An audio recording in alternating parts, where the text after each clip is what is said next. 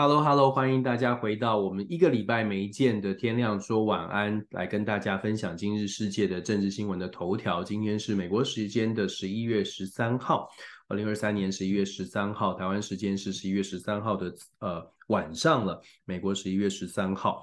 很快哦，今年又已经进入到了这个年底，十一月了。你可以想象吗？一下子时间咻姐就到十一月，然后马上就要已经进入到美国的所谓的 holiday season，就是假期节庆的时间。各家的这个商场啊，所谓的黑色星期五 Black Friday 的大的这个消费季又来临了。所以我不知道大家在美国的朋友，其实都可以应该已经开始这个。准备要进行一些采购，不过今年的经济状况看起来呢，消费力可能会不如预期哦。我们可以靠到时候来跟大家看看这个经济的局势，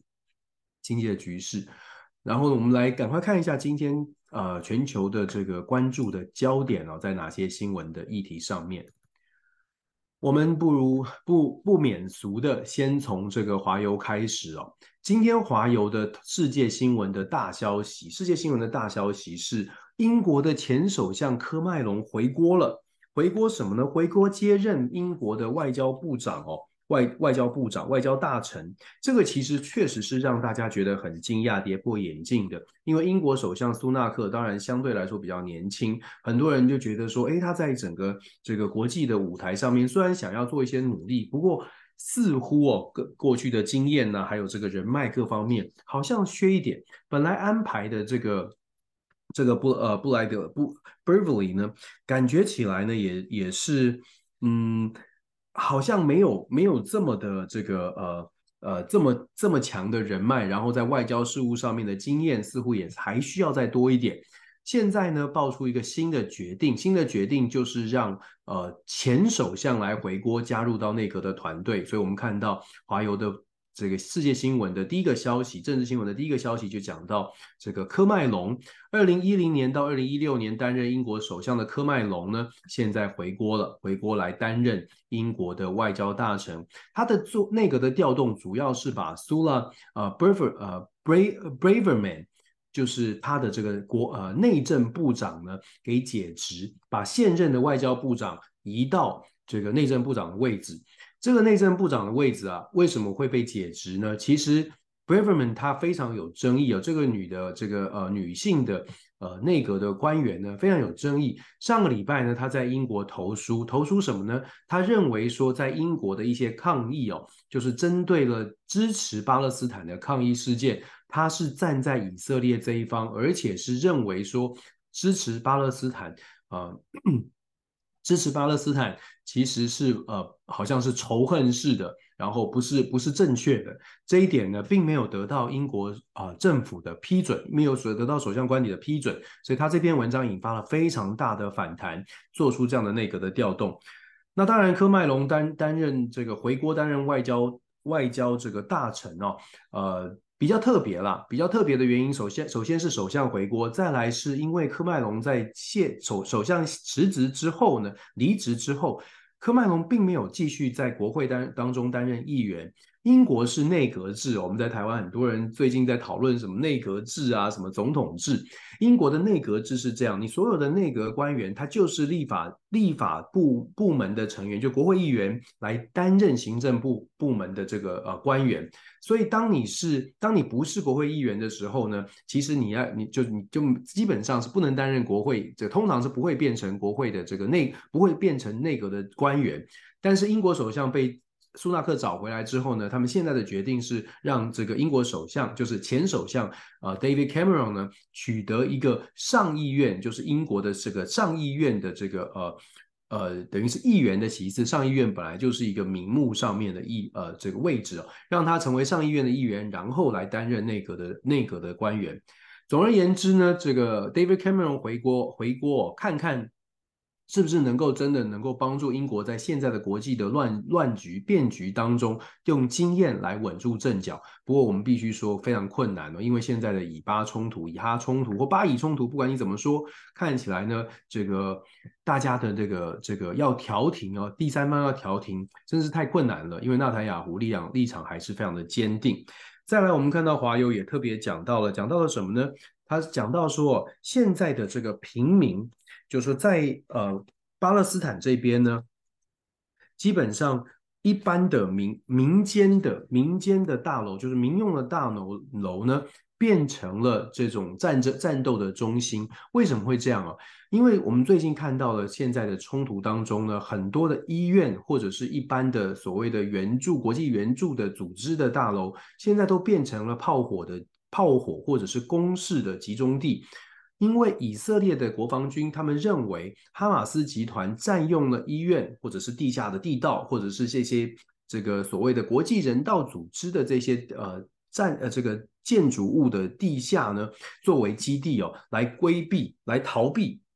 以色列的攻击。所以现在以色列国防军有这样的一个战斗的行动。只不过当然这就引发了很多的争议啊，因为我们也看到了这个呃巴勒斯坦的医院，就是加萨走廊这边的医院呢，因为被国防军给围围攻围击。也许不是攻击，只是断水断电，但是我们知道非常多的人在这些的医院里面，他需要的就是要持续的水电的供应哦。包括很不幸的，在这这两天已经传出，因为有一些呃有儿童医院，因为它的保温箱没有办法持续的供供电，导致婴儿的不幸的伤亡、不幸的身亡。这是战战争的残酷哦。虽然以色列有讲讲到说哈马斯占据这些地方作为基地。但一般的人来，对一般的人来说呢，不管这个是不是一个合理的理由哦，呃，老弱妇孺、一般的平民、一般的百姓、一般的孩童遭受到这样的一个对待，事实上真的是于心何忍哦。所以这也是导致为什么现在国际上面对于以色列或者是对于巴勒斯坦它的支持会越来越分歧。呃，主要就原因就是因为实在太过残酷，太过残酷。华邮的报道继续也特别讲到说，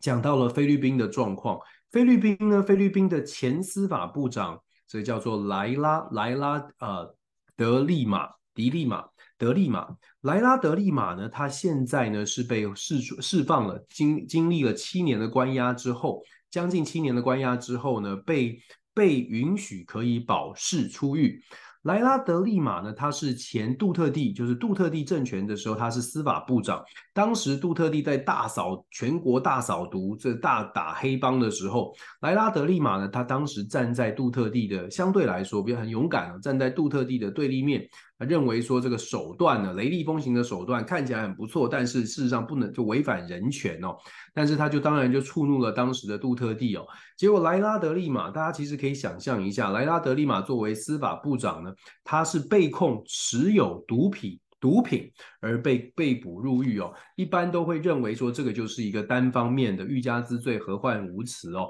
就像电影里面一样，你身你家里给你藏了很多的毒品哦，这个呃反正就是加栽赃于你，你就是入狱了，所以一般都会认为说这是一个政治政治狱、政治迫害。总而言之，莱拉德利马呢，现在在历经七七年的监狱生活之后，获得了保释。它其实背后的一个政治的意涵哦，某种程度上面来说，反映出来，或许现在的政府，也就是小马可仕政府，跟原来的杜特地家族，他们本来这个联手的关系，可能中间出现一些裂缝啊。跟大家补充说明，杜特地跟这个小马可仕，其实菲律宾是非常多的大的政治家族，杜特地其实就是一个杜政治家族。杜特地的前总统杜特地的女儿莎拉杜特地，现在就是。小马可仕的副总统，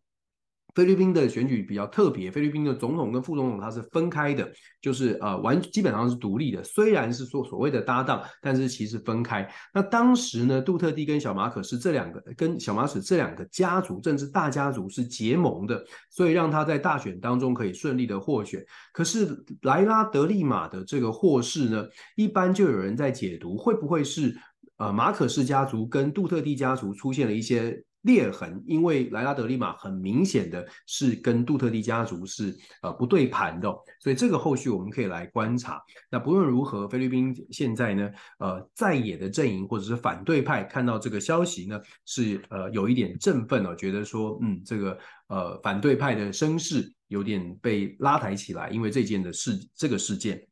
另外，华邮也有报道啊，中国的这个中国大陆的这个关于台湾的各种的军事演习啊，正在增加台海战争的风险。其实它里面讲的主要就是运用台湾一些报道，讲到说军呃军事演习的部分哦。那分析的呃重点在于说，两岸之间兵凶战危，呃从美方的角度来看，认为台海的军事的冲突的风险还是非常的高。从呃，因为他们看的是军事演习的。军事演习的频繁程度，那当然啦，这是美方的观点哦。然后各家也有，其实大家看了这么多，尤其在台湾的朋友看了这么多台海的军演，不晓得大家是真的觉得兵凶战危，还是其实呃中国大陆的这些军事演习不见得全然是针对台湾而来。不管你怎么样来看待，我们传递出来的是从美国媒体。有美国的主流媒体的一个角度，这当然也是我在美国接触到很多美国的智库学者啦、所谓的专家啦，都在讲说台海是很紧张，台海是很危险的。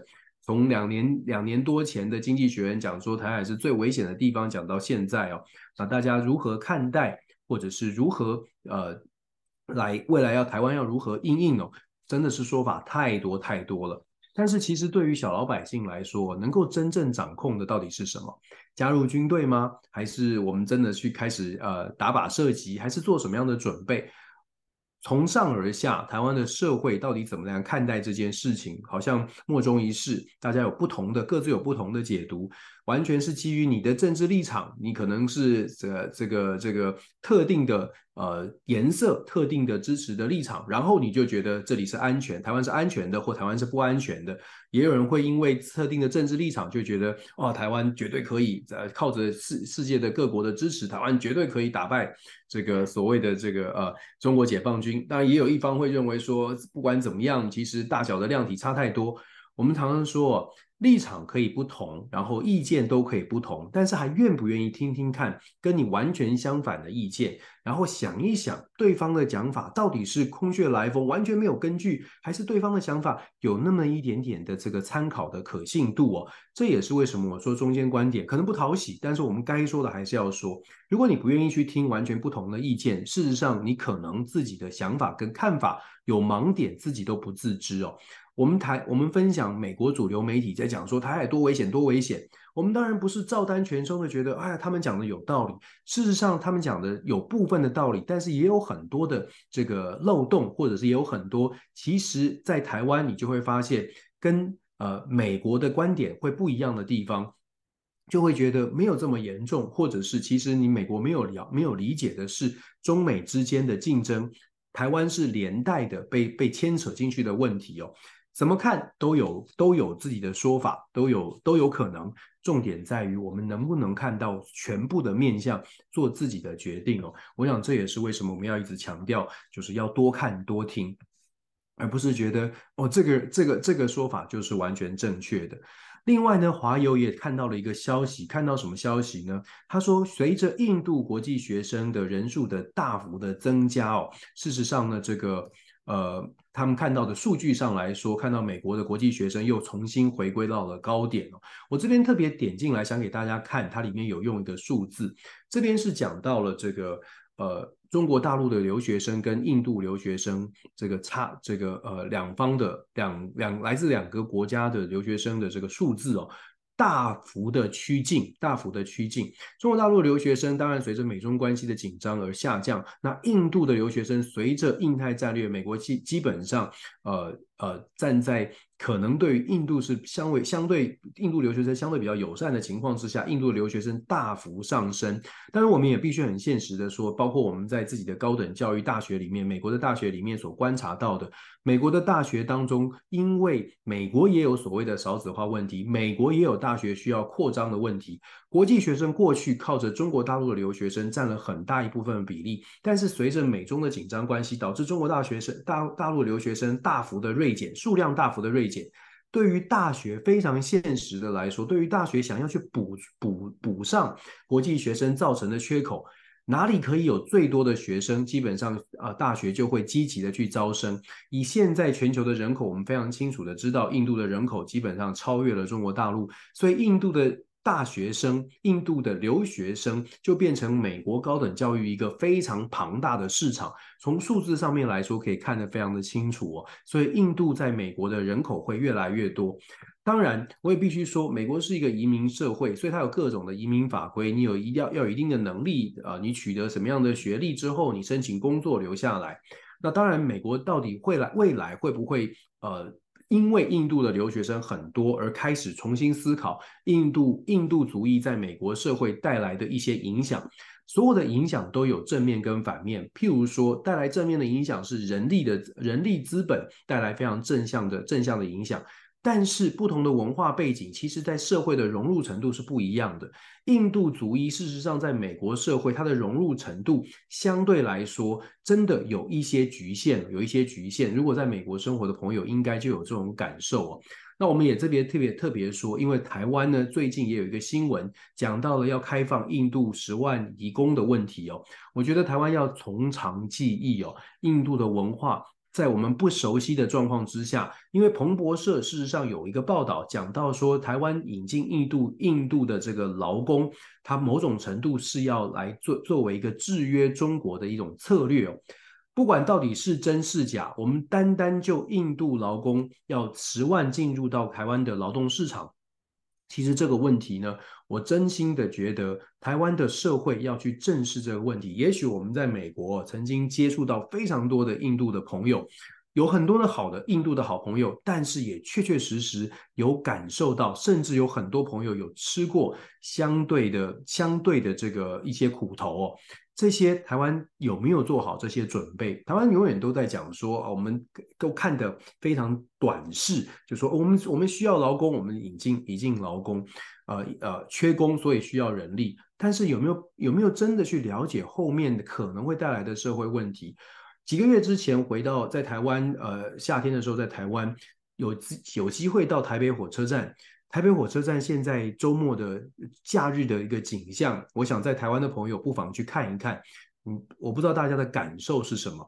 不是说呃东南亚移工呃呃怎么有什么样的特别的文化呃呃跟我们比较格格不入，而是。政府各地的政府，中央到地方各地的政府，台湾有没有好有没有好好的处理所谓的配套的措施？不管是移移工在台湾的这种呃福利啦、照顾啦，或者甚至是安排呃追踪等等，有些事情啊，在规定上面真的还有一些缺失。那如果再引进比较文化背景比较特别的印度劳工，我想这个问题。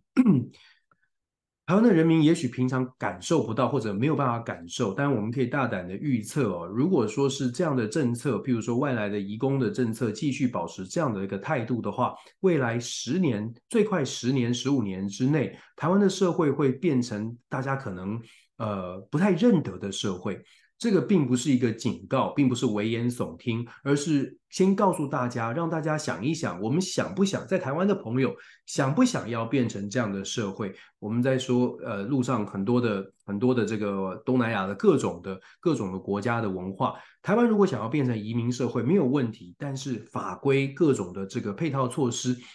呃，我不知道到底在哪里哦。我想这点呢是作为。要开放移工，必须要先做好的事情，那当然这是政府责无旁贷的工作了。我们这个部分讲比较多，因为我对于呃开放劳工这件事情呢，确实有一些担心，真的有太多接触到太多太多过去的这个经验哦，呃，真的是让人觉得有点担心。但是我们在呃，我们当然是保持着开放的，也不是说好像有特别的歧视。可是有时候呢，有些事情社会上面可能会发生的问题，在别的国家已经发生了。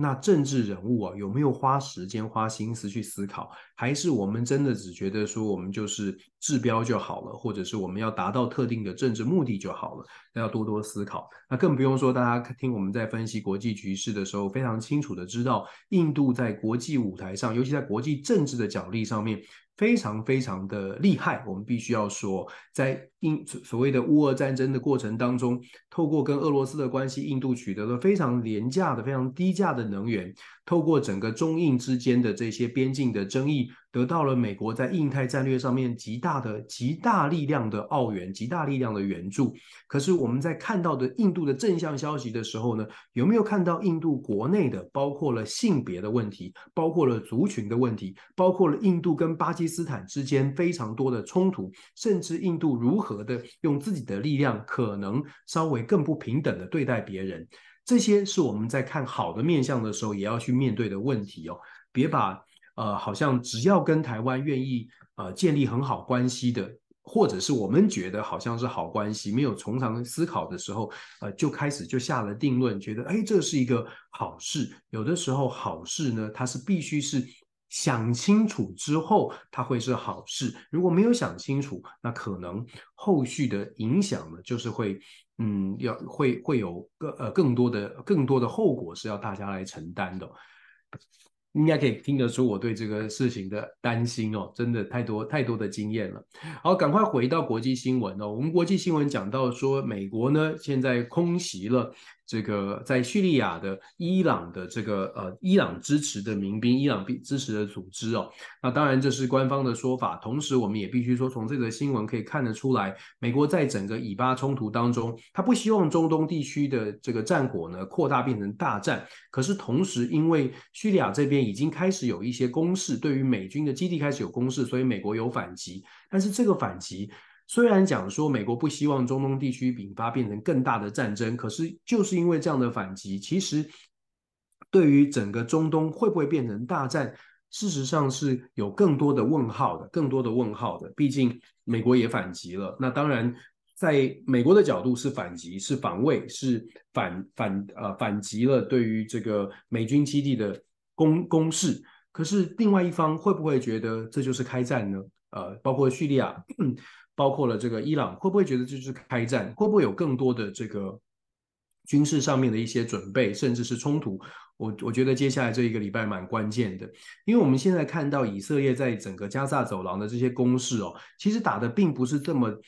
当然伤亡很惨重，但是以色列的目标如果是要针对哈马斯来的话，事实上很多的媒体都在讲说，哈马斯在过去这几年在加萨地区建了非常非常多的地道，这些地道是用来。补补给一般的物资，尤其是军事的物资。以色列现在究竟掌握哈马斯到底有多少的情资？哈马斯有这么多的出现了这么多的所谓的监射飞弹，或者甚至是呃，我们说一天可以一个礼拜可以打掉几千枚的这个飞弹。这就再再证明了哈马斯跟外界的连结，在过去加萨走廊被封被封锁的时时期之内呢，哈马斯其实源源不绝的得到的军火的资源还是很多的，所以变成以色列现在到了加到了加萨走廊，哈马斯的反击的力道或许也超过了这个呃以色列的想象，所以整个巷战的呃城巷战争不对称战争可能会打得更加的惨烈哦，这当然不是我们想要。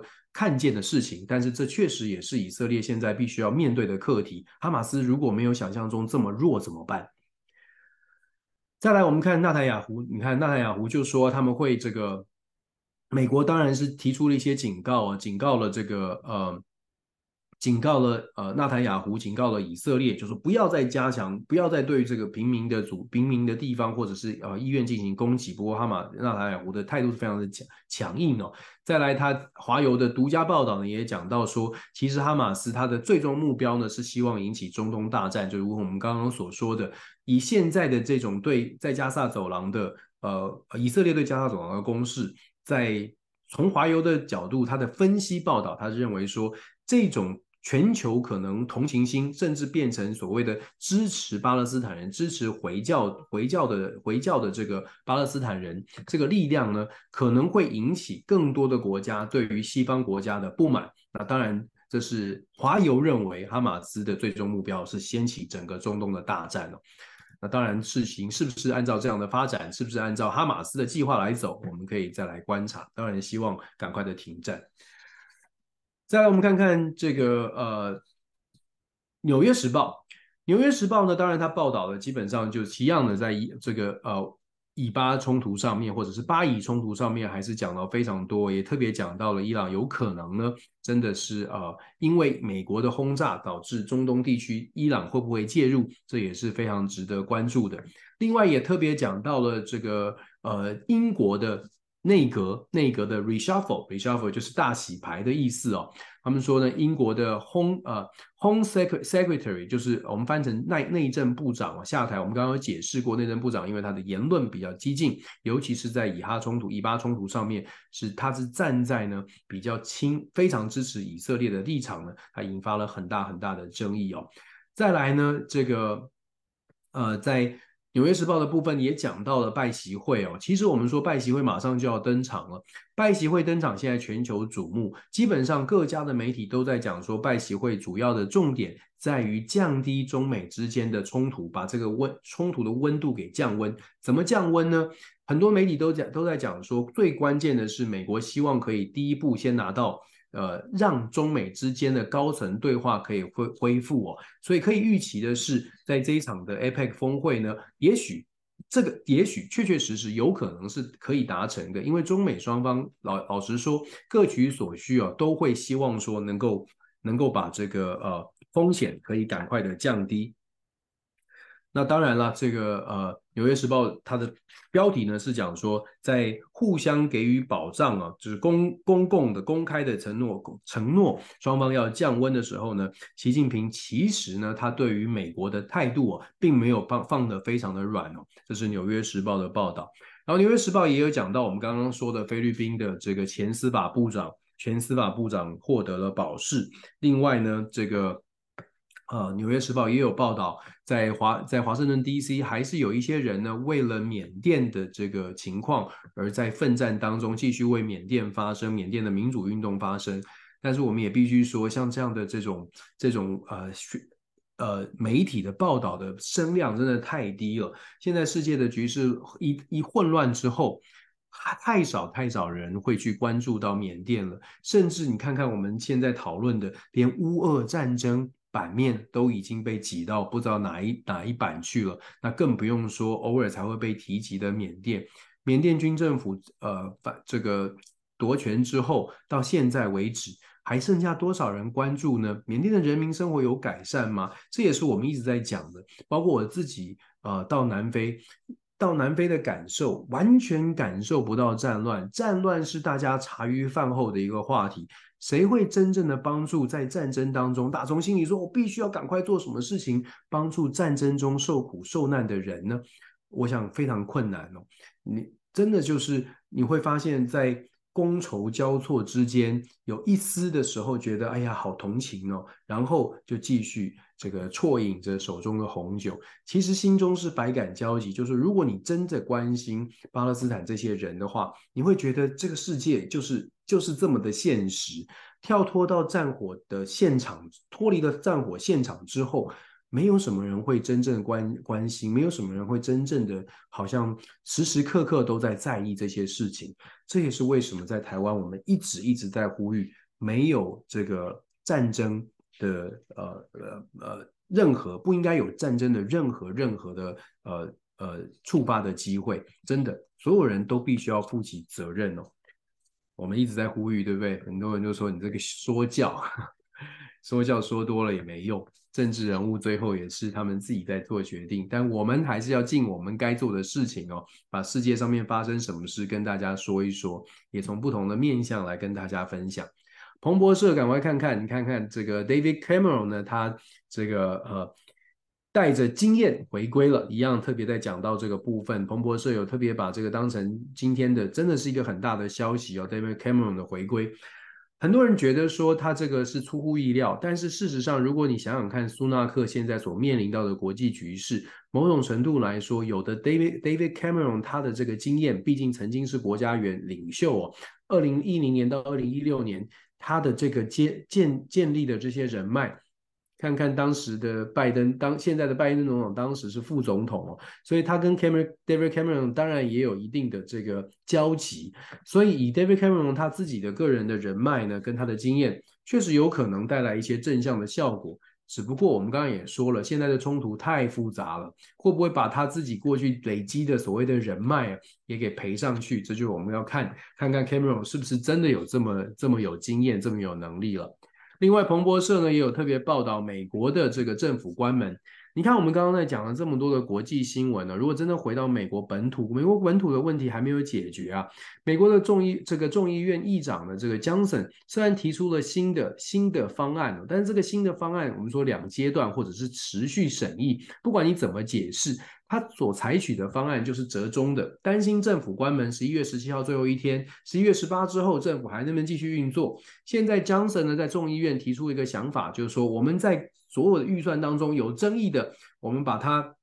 这个把它把这些国这个国美国的预算呢把它切开来处理。少一点争议的呢，我们把它呃延后，我们让它先把它通预算通过到二月底。比较有争议的呢，我们为了避免让政府关门，先把它通过到延到一月底，也就是分阶段的一波一一次一次的。今天走一步，明天再走一步，就是不要一次的让它通过到明年，呃，整整年度的年度预算，不要一次的批准，我们一点一点来做，希望用这种方式来说服，来说服这个共和党，还有说服民民主党。那当然，这个说法呢，其实很多人是不认同的，觉得哇，那如果是这样做的话，那美国的国会、众议院、参议院每天都在审预算了，每几个月都在审预算，永远都永无宁日，其他的法案都不要审了。各种的说法都有，但是反映出来的很大的问题就是美国国内啊，现在政治的分歧是非常的多的。这个分歧它连带影响的是美国的对外政策，大家不可不呃不可这个完全的轻视哦。那另外，彭博社的报道也有报道到，美国的共和党的这个众议员呢，Tim Scott 他已经确定。脱脱离到共和党的这个初选了，慢慢我们会看到越来越多的这个参与初选的人会一步一步的离开初选的场合。按照初选的规，按照美国的初选，美国总统的初选呢，你要一步一步的争取你的支持，然后透过辩论争争取更多的这个竞选的资金的这个捐助。你如果没有达到一定的门槛呢，你慢慢就会呃被淘汰，甚至没有办法站上竞选这个后这个辩论的舞台。那当然，有些人就会开始评估我到底还有没有机会，下一次我到底还有多少的这个机会。那当然，Tim 呃呃 Tim Tim Scott 是确定退出了。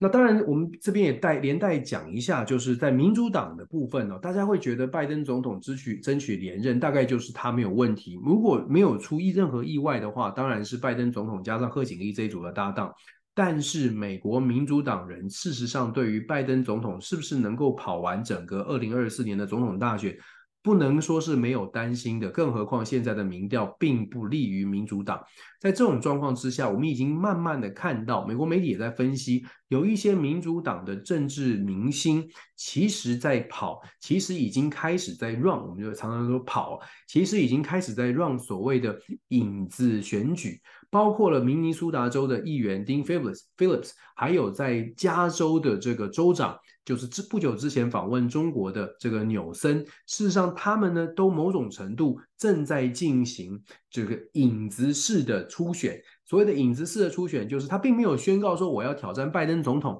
但是他们的所作所为，包括了全美国游走，然后设立他们的竞选的资金的账户。所谓的政治行动委员会开始在进行一些资金的运作，然后去帮各地的这个选举或者是各地的政治人物站台，这些动作事实上都在反映出他有意可能呢，就是需要的时候，或者是说他觉得时机来的时候会出来哦。所以其实我们说美国的总统大选现在还没有正式开跑，但是变数还挺大。那当然现在呢，共和党川普领先是非常非常明显的。好，我们也看到了彭博社有讲到了这个拜习拜习会的问题哦，拜习会的问题。再来，我们继续看看《华尔街日报》。《华尔街日报》呢，针对这个这个世界也一样的重点放在以巴的冲突哦，还是一样，这个加萨走廊的这个冲突是非常非常的明显。然后呢，《华尔街日报》也有讲到了 David Cameron 回归回归回任英国外长的事情哦。那另外呢，这个关于 关于这个呃以巴之间的冲突呢，现在当然以色列政府跟巴勒斯坦政府在言辞上面也互相在国际舞台上相互来争取支持哦。但如同我们所说的，战争还在持续，伤亡还在继续，短期之内要马上的看到停火，或者是马上要让大家坐上谈判桌，真的是太困难了，太困难了一些，太困难一些。财经时报一样的，我们给大家看一样在讲这个。但财财经时报今天我想特别跟大家分享的就是。呃，对于拜登总统的一个支持度的问题哦，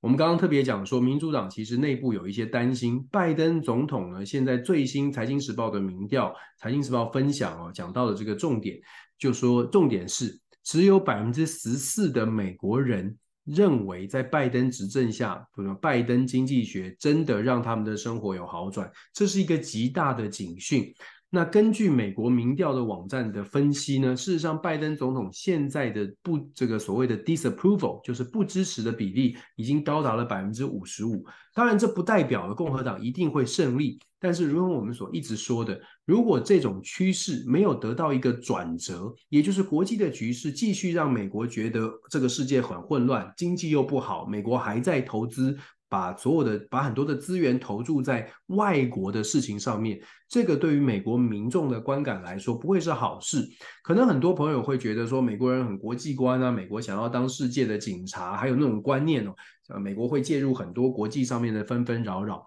但是真的了解美国现在社会的结构跟现在社会的态度，他们的对外是对外的态度，就会了解到美国民众，尤其是美国的一般基层的选民，事实上他们大部分的态度都是认为美国优先。川普的时代，大家记得那个美有名的口号 “American First”。在这种状况之下，拜登总统如果希望透过所谓的安抚国处理好国际事务，就可以把他的声势拉抬起来，难度非常非常的高。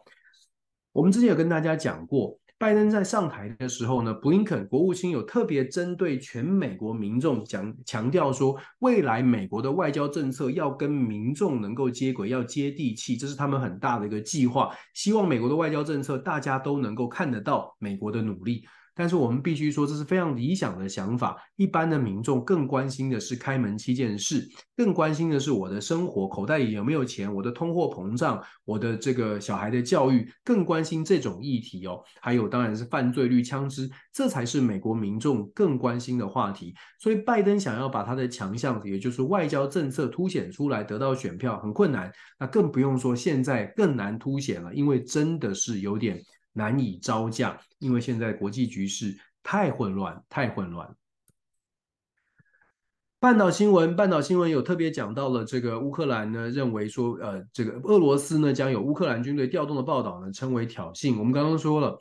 世界的主流媒就是一，如果你看美国新闻，或者是你看其他的国家的新闻呢，大概乌俄战争的版面都到了，都到了边边角角，甚至我们刚刚看到有一些媒体没有把乌俄战争放在最前面。当然，但是从从半岛新闻看到的又是不同的面向了。基本上对于乌俄战争还是有关怀，还是有关注。另外呢，半岛新闻也特别讲到说，欧盟呼吁加萨紧急停火，紧急停火，但是德国反对。法国是认为要停停火的，德国是反对的。如果大家看最近这个德国的总理舒呃这个舒肖兹啊舒兹，他还戴着这个犹太的帽子呢，特别在强调说，我们不可不可以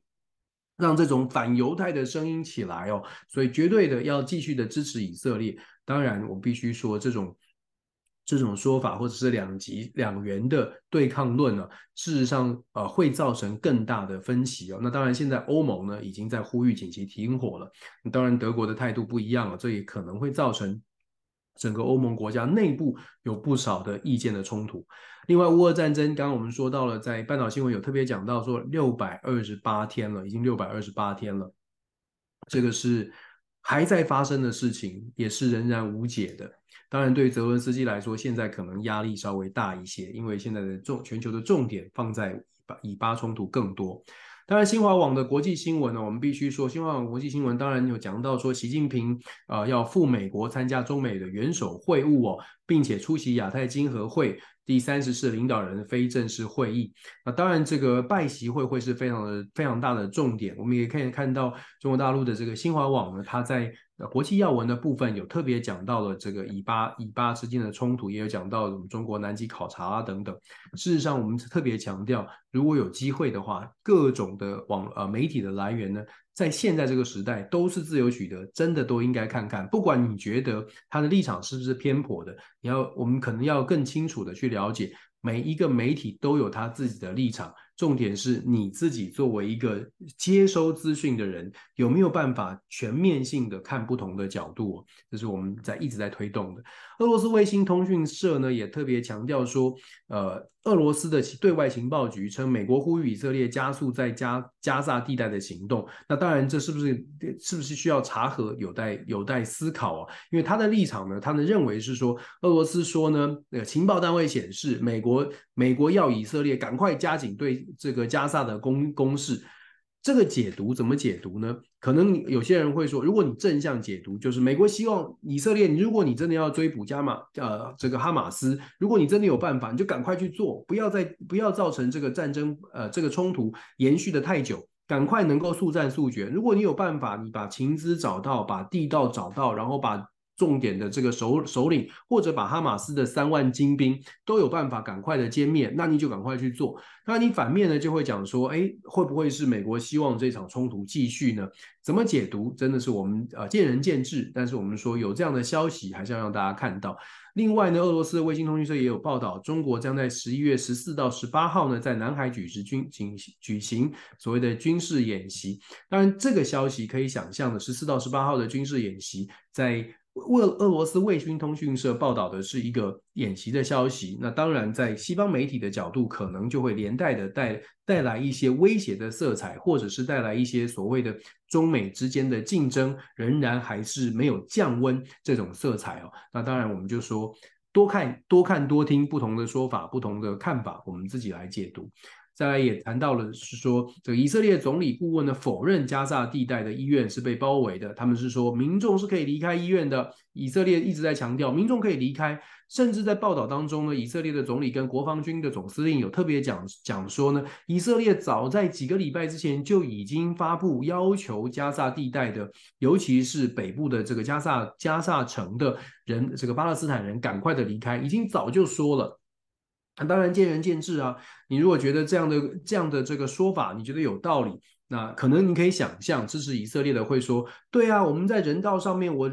攻击之前一个礼拜、两个礼拜，我就已经告诉你们，你们要举家撤离啊！因为我要攻击了，我要要你你们赶快走。我已经做到了人道上面的最基本的要求了。那当然，站在巴勒斯坦人这边就会说，这算是哪门子的要求？我们是平民百姓，你要把我们炸掉，你限我一个礼拜，限我两个礼拜搬家，这有道理吗？所以，当然，就像我说的，你站在什么立场，可能你会看到，或者你会对什么样的角度分析特别有感。可是作为一个嗯，真的想要知道世界上面发生什么事的人呢，事实上真的是多看多听哦，呃，可能可以帮助自己，呃，这状况更好一些。然后这个俄俄罗斯卫星通讯社也分享民调啊，这个跟刚刚我们讲到的十四趴觉得呃这个生活比较好，其实在这里面呢，有它的标题就变成超过五十趴，超过一半的美国人认为拜登在在拜登任职期间他们的状况是变糟的。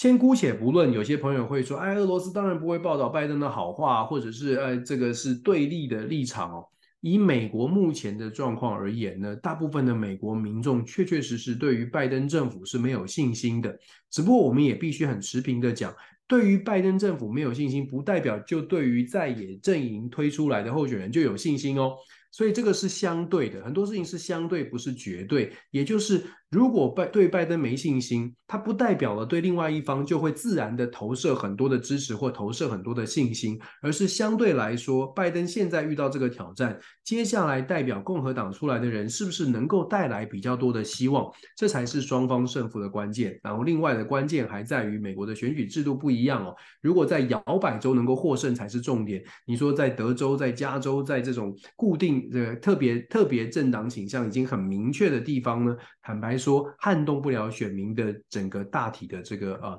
投票的决定哦。所以关键的摇摆州，到底拜登总统能不能够让大家认为他还是比对手强，恐怕还是还是这个拜登努力的目标。这也是为什么拜登要去密西根去跟工会的这个员工、汽车工会的员工站在一起，为什么要造访明尼苏达？为什么要？积极的走访中西部地区哦，这些都有一些政治的考量在其中。我们不只是看热闹，还要看门看门道。感谢大家今天的这个酒后，真的是真的是让大家久等了。那我们很希望呢，呃，接下来